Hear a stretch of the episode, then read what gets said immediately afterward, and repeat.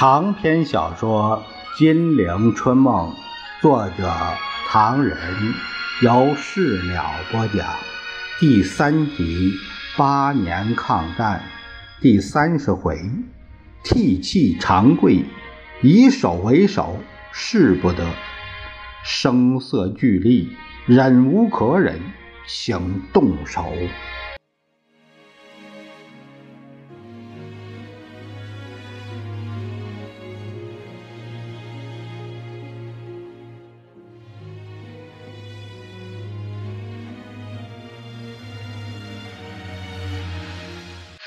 蒋介石连忙补充：“准备是有的，但准备不够充分，也是事实。”他弦外有音：“三位大概也知道，我们今天的武力，撇开你们红军不算在内，共有常备陆军一百七十万，海军舰只有五十九单位，一共五万一千多吨。”空军第一线飞机百八架，试问这样薄弱的武力，怎么同强大的日本对抗？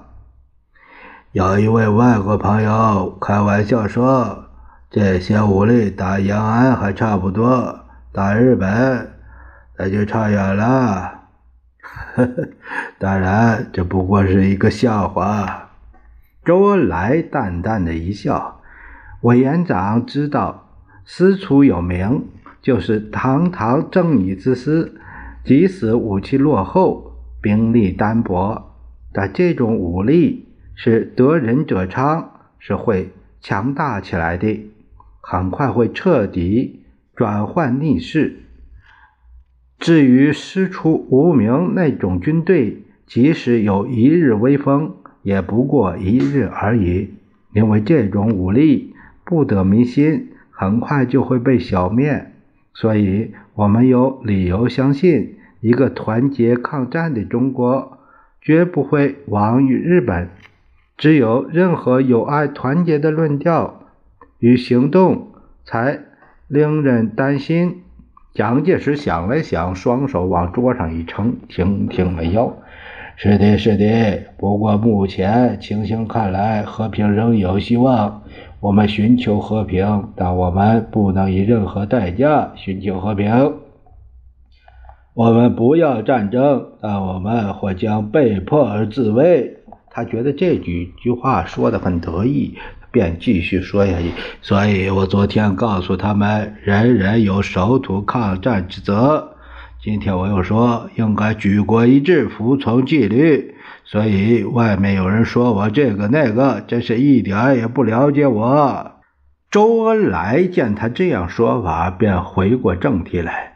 自从七月七日卢沟桥炮响以后，到今天已经十天了。在这十天中，毛泽东同志号召全国同胞、政府与军队团结起来，筑成民族统一战线。坚固长城，抵抗日寇侵略。同时，毛泽东同志、朱德同志及红军将领、全体红军指战员、战斗员一致致电委员长和南京，催促实行全体总动员，与日寇决一死战，并且要求红军为抗日先锋。这一事实，委员长都知道了。所以，只要真正能团结。承认陕甘宁边区停止国内党派斗争，那么中华民族才能够从死里逃生。蒋介石突然向少离子、张冲道：“你们两位有什么意见吗？如果一时说不上来，我们下午再细谈吧。”下午，蒋介石宣布承认陕甘宁边区。冯玉祥闻讯大喜，找上门来说。这件事你办得好啊！蒋介石苦笑着对这个蒙兄说：“ 以后我还愿意本着这个意思继续努力下去。”为了表示，蒋介石在为周恩来等设宴饯行时说道：“周先生，这件文稿请看看。这个文稿说明了我真的在准备抗战。”周恩来接过来，只见上面写的是：“蒋委员长对时局发表重要报告，要点有四：第一，国民政府的外交政策，对内求自存，对外求共存，始终爱护和平；第二，卢沟桥为北平门户，卢沟桥事件能否结束，即为最后关头的境界。”第三，临到最后关头，只有坚决牺牲，但我们只准备应战，而不是求战。第四，和平未绝望之前，总希望和平解决，但要固守四点最低限度的立场：一，任何解决不得侵害中国主权和领土之完整；第二。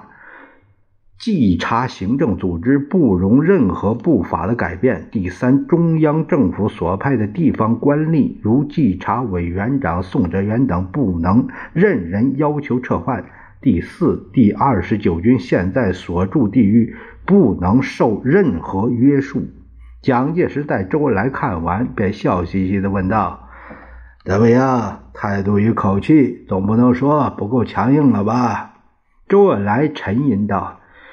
照文稿中的语气来说，的确可以澄清一部分外间混乱的猜测与谣言，但按照事实来说，日本这一次侵略行动已经是铁的事实。我们不但要被动的做应战的迅速措施，而且应该主动的做迎头抗战的布置。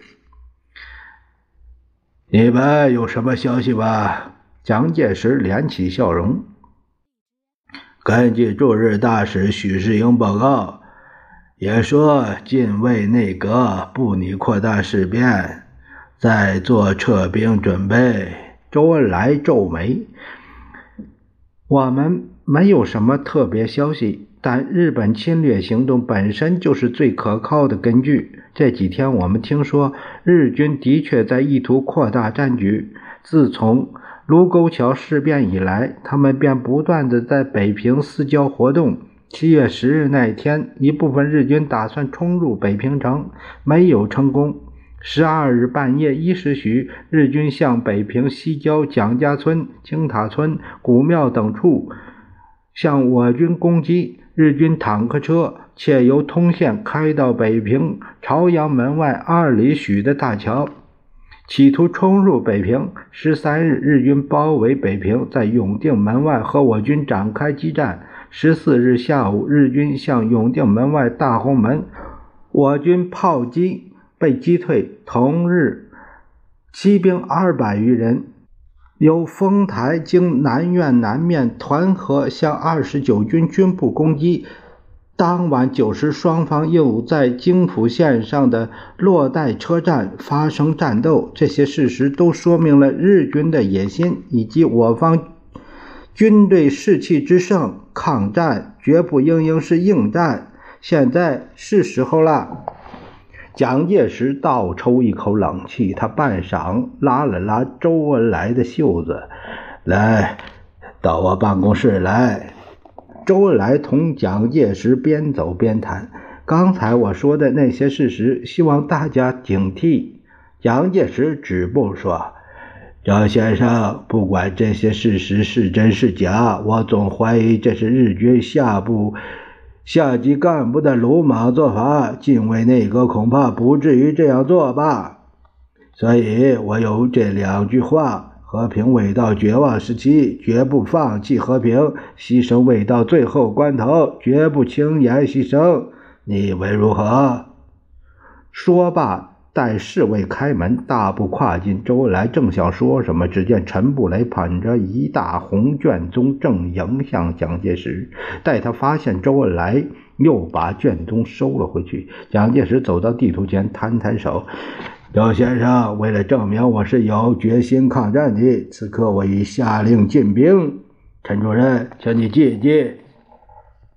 陈布雷郑重其事地夹着那个卷宗，一手拿着本呃止步，一手握着笔，等待蒋介石开口。蒋介石随手拿起一根软鞭，在军用地图上画了一个圈做沉思状，朝周恩来瞅了一眼，然后挺起胸脯，大声说：“我方为了自卫起见，不能不在军事方面有所准备。现在命令万福林部由保定推进到琉璃河，孙连仲商震部由张德推进到保定石家庄之间，刘志的司令部应由开封推进到卫辉。”蒋介石把鞭子一摔，大步踱着，模样就像已经打了个大胜仗。周恩来再说了些团结抗战的话，也就辞去了。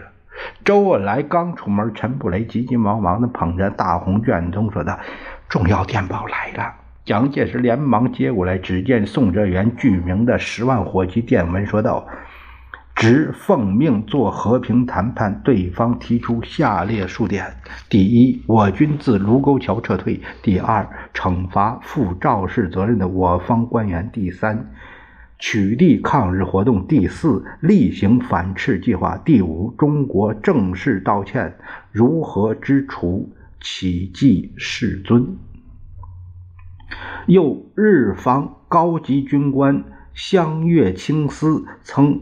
访职于司令部，提出与上列各点类似之解决华北危机之条件。同时，日方另一高级官员田代丸一郎逝世，职曾亲往调剂，彼等对军作宽宏大度，均表钦佩。为时下学生为患。颇以为苦，蒋介石大喜。不雷大概差不多了。他要东北给东北，要华北给华北，终不好意思再向我要什么地方了吧？回个电报给宋哲元，叫他就这么办。不过不宜太露痕迹。那个日本近卫内阁在七七事变时刚好上台不久，野心勃勃，正大做鲸吞中国的春秋梦。端的是老奸巨猾，他一方面不动声色，假意和南京驻日大使许世英以及南京外交部商量停战撤兵，拖延时间，抢运军队；一方面决定派遣四十万鬼子踏平中国，同时又做好了一副圈套，送到二十九军军长宋哲元面前，要他立刻下令撤退，进行谈判。宋哲阳根据蒋介石的指示，极力谋取卢沟桥事件的局部和平解决。七月十八日，他在天津会晤日求相悦清司，对卢沟桥事件双方互表歉意。十九日，宋。自金返平，就到南苑解散南苑军官训练所，赴西苑解散集训学生。被解散的军官与学生朝宋哲元涕泣长跪，要求抗战。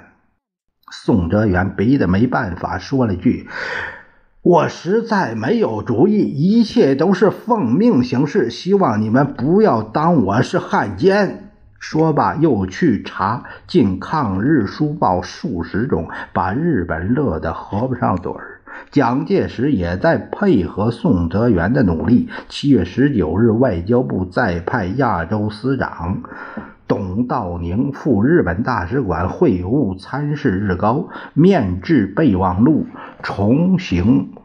申诉南京不拟扩大事态与和平解决的诚意，表示愿意接受日方循外交途径提出的任何和平方法，以谋卢沟桥事件的解决，并提议约期双方同时停止军事调动。但二十日那天，日高访务外交部，指明要部长王宠惠接见，并提出两点相反要求：第一，南京方面承认任何华北地方协定。第二，从速制止一切抗日行动，包括南京军队的开往华北。无论蒋介石在暗中做和平布置，中国军民对日寇的侵略已经无法忍受。蒋介石在庐山风凉水冷还无所谓，首当其冲的宋哲元却急得如热锅蚂蚁。他知道部下的抗日情绪十分高涨。同时，日本人又逼着他撤退。来自蒋介石的指示是不得肇事。平津放弃没有关系，来自老百姓的慰劳与鼓励却是死守国土、收复失地。苦苦恼恼的宋哲元终于得到了蒋介石的正式命令，要他的部队由平汉路撤退到保定以南，并且重申前言：一切谈判统归中央，不得与日方单独进行谈判。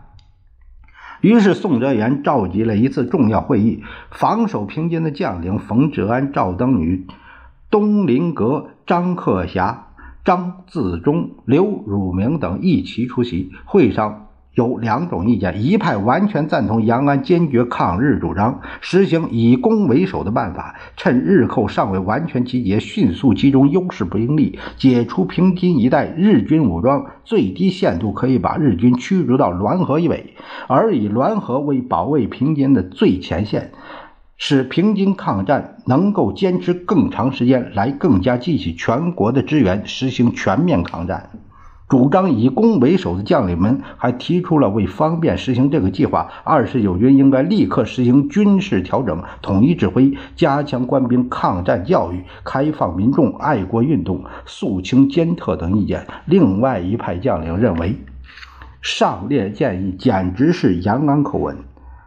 是难获得蒋介石批准，而日军武器犀利，同他拼命未免太笨。好在蒋委员长并没下令死守阵地，何必以攻为守？不如以退为守。以退为守的意思是说，蒋介石并不希望二十九军死战，这样子死了也活该，未免不值得。不如遵命，把军队撤到保定以南算了。何况服从为军人之美德。以攻为守，以退为守的不同意见相持不下。宋哲元当然赞成以退为守，可是又不便于出诸于口，他用这是委员长的命令来做盾牌。但但主张抗战的将领忍不住了，连连催问：“军长的意思如何？”啊宋哲元又呆了半天，呜呜连声，拿起红铅笔在地图上晃了晃。这样吧，我的意思是服从命令，但各位又反对，说宁可拼命，绝不后退。但过分违抗命令也不好，所以我主张既不以攻为守，也不以退为守，咱们来个以守为守吧。宋哲元以守为首的方针既定，蒋介石感到宋哲元深得我心，因为二十九军这样做法，在某些地方他可以不负责任。周恩来临别赠言，却使他非常扫兴。蒋介石满以为杨安在相信他有抗战决心了，不料周恩来点破他说：“谢谢委员长几天来的招待，我们要回去了。程猛将平津敌我武力降告，我们也不得不向委员长报告。委员长说，二十九军军部驻北平城内詹潭寺。”三十七师冯治安部驻防西院、南院、宛平及北平城内；三十八师张自忠部驻天津梁城、大沽、廊坊；幺三二师赵登禹部驻防南苑、通州、冀中；幺四三师刘汝明部驻防张家口、柴公铺。此外，还有十有三保安队三旅驻防黄寺。北苑、清河、沙河、昌平等处，以上兵力达十余万人。至于敌人，日本华北驻屯军在事变初只有一万多人，我军兵力比他多出十倍。如果当时迎头痛击，一定可以把敌人一鼓歼灭，并趁机收复失地。周恩来叹息一声。不过现在还来得及。虽然他驻山海关、锦州的十四师团吉谷连介所部已经开进关内。这个吉谷连介，在太平洋战争爆发后曾任香港总督。这里咱们呃插一句这里的介绍，同时。又派第五、第六、第十、第十二、第六十五师个师团，共约十万人来华，但他们目前还未集中完毕。周恩来声色俱厉：“我们迎头扑上去，还来得及。”蒋介石也不含糊，拍手打掌笑道：“周先生说的是，同我的看法完全一样。但他立刻又叹道：“无奈宋哲元过分醉心和平，严爸爸看机会一纵而逝，幸好还来得及。今后我们一定要抵抗了。”宋霸、周恩来、秦伯古、林祖涵等上轿子下山，蒋介石这才透过一口气来，朝三圣轿子冷冷的笑笑。刚折回身子，只见陈布雷挨着他低声说道：“周恩来真能说话。”蒋介石冷笑着说：“走着瞧吧，是延安的嘴巴厉害，还是南京的枪炮更凶？”陈布雷微笑着，随即说道。我想下山去了。蒋介石一怔：“我还没打算回京，你急什么？再说，庐山的风景气候这样好，你太太也该多玩几天。”陈布雷诺诺地说：“这一次正是送家眷回去。”蒋介石摸不清头脑：“送家眷？你这什么意思？怕日本打上庐山来吗？”陈布雷脸色通红：“这是我一个人杞人忧天。”我总觉得日本人这一次，这一次，蒋介石大笑，拍拍他的肩膀：“布雷，你真是个文弱书生，经不住人家吓唬。这次日本人是混蛋，一点面子也不给。可是华盛顿也无消息，我只得气出肚皮外了。你知道。”他要东北给东北，他要华北给华北，平均撤退是朝夕闻间的事，不足为奇。难道他真的得陇望城，得尺进帐吗？我看不会。东北、华北到手之后，也该感到满足。如果他真的还要打进来，到时候你看吧，即使我不动手，难道华盛顿也肯视若无睹吧？所以我劝你不要慌。大可以多住一些日子，同我一起看一看下山不迟。说罢，在石凳上一坐，支着个手杖，仰望朵朵白云，做思索状。陈布雷就是这么一个脾气。他不敢在蒋介石面前提出相反的意见。日本的企图以及民间和军中的愤怒之情，他多少也知道一点。而蒋每当听完报告后，不是冷笑置之，便是下令严防奸匪。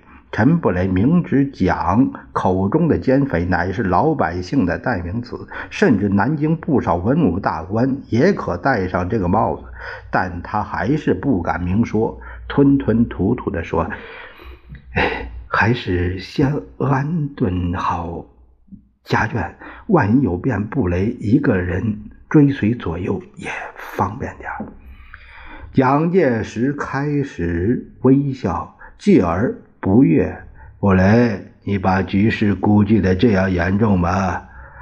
你对我也同周恩来一样不信任吗？陈布雷失色，那怎么会？那怎么会？布雷追随左右，万死不辞，谈不到旁的。这不过是杞人之忧。布雷明白，大概脑子最近越来越坏，胆子越来越小了。蒋介石见他冷汗直冒，不觉得失笑，你又何必？接着他似乎有所感，沉思了一会儿，皱眉说：“听你说想要送家眷回去，未必没有道理。你瞧周恩来那股急劲儿，就好像火烧眉毛一样。他们回去后，如果还留在山上。”恐怕给人一个印象，说国难临头，只有延安紧张，蒋某人还在庐山乘风凉，那就不好了。因此，我也决定下山去了。陈布雷倒抽一口冷气，呃，那布雷一起同委座动身了。不，你且留在山上，同张秘书长替我办理第二期谈话会。趁这个时候，我们越要重视精神感召的工作。东北我是不要了，华北我可以给他们，但其他地方就不能再动。因此，对这些地方干部感召工作，好好的做。陈布雷啼笑皆非，只得回语劝慰老婆。暂且在庐山欣赏华北烽火，按下不提。却说蒋介石回到南京，只觉得处处热烘烘的，打倒日本帝国主义的标语随处可见，不由得大吃一惊，心想这样发展下去，一定会给日本以极大的误会，而日军目前行动又无法使老百姓不贴这些标语。因此，渴望美国从中调解之情更切。战争打响后，蒋介石对美国只求从中说句话，并不希望美国出兵同日本厮杀。但华盛顿丝毫没有同情中国的表示，一直在。保持静观、沉默、忍耐态度。七月十六日，美国务卿赫尔才向世界六十二国发表和平原则十六条声明，内容空虚，并无一字指责日本，且博得日政府复叠赞同。蒋介石眼巴巴等着，等到七月二十二日，总算有了新消息。外交部报告说，驻美大使王正廷。于七月二十一日，受美国务卿赫尔之邀请，与日本驻美大使斋藤会面。赫尔国务卿表示，中日两国开战，美国感觉重大关切，愿对和平目标稍尽绵薄。晤面时间约半小时，于容叙陈。蒋介石向宋子文说道：“你来说说吧，这个报告到底说了些什么？”我盼望已久，结果望到的只是这个。宋子文笑笑道：“ 这不还不明显吗？华盛顿同南京完全走着一条路，对日本不必过火，所以。”你肯把东北、华北给日本？美国朋友认为你绝顶聪明，这样做可以鼓励日本反苏，同样也鼓励了我们的反共工作。不过你可以放心，华盛顿对日本向中国激进这一点是有限度的。赫尔所说的几句话，主要是希望中日不致开战。蒋介石紧皱着眉：“平津不已经打了吗？”华盛顿为什么不出头拍胸脯说几句话？哎，倒让我做男人。宋子文轻轻的磕个烟斗，半晌摊摊手。总而言之，统而言之，美国的处境同你我一样困难。今日美国的政策是中立，不得罪日本，也不得罪我们。他的做法是让日本让步，鼓励日本反苏。一方面又限制日本向我们急进，而你决定把华北也让给日本，这完全符合美国政策，没有做错，不用着急。这正是美国，美国好心肠，撕下羊皮就是狼。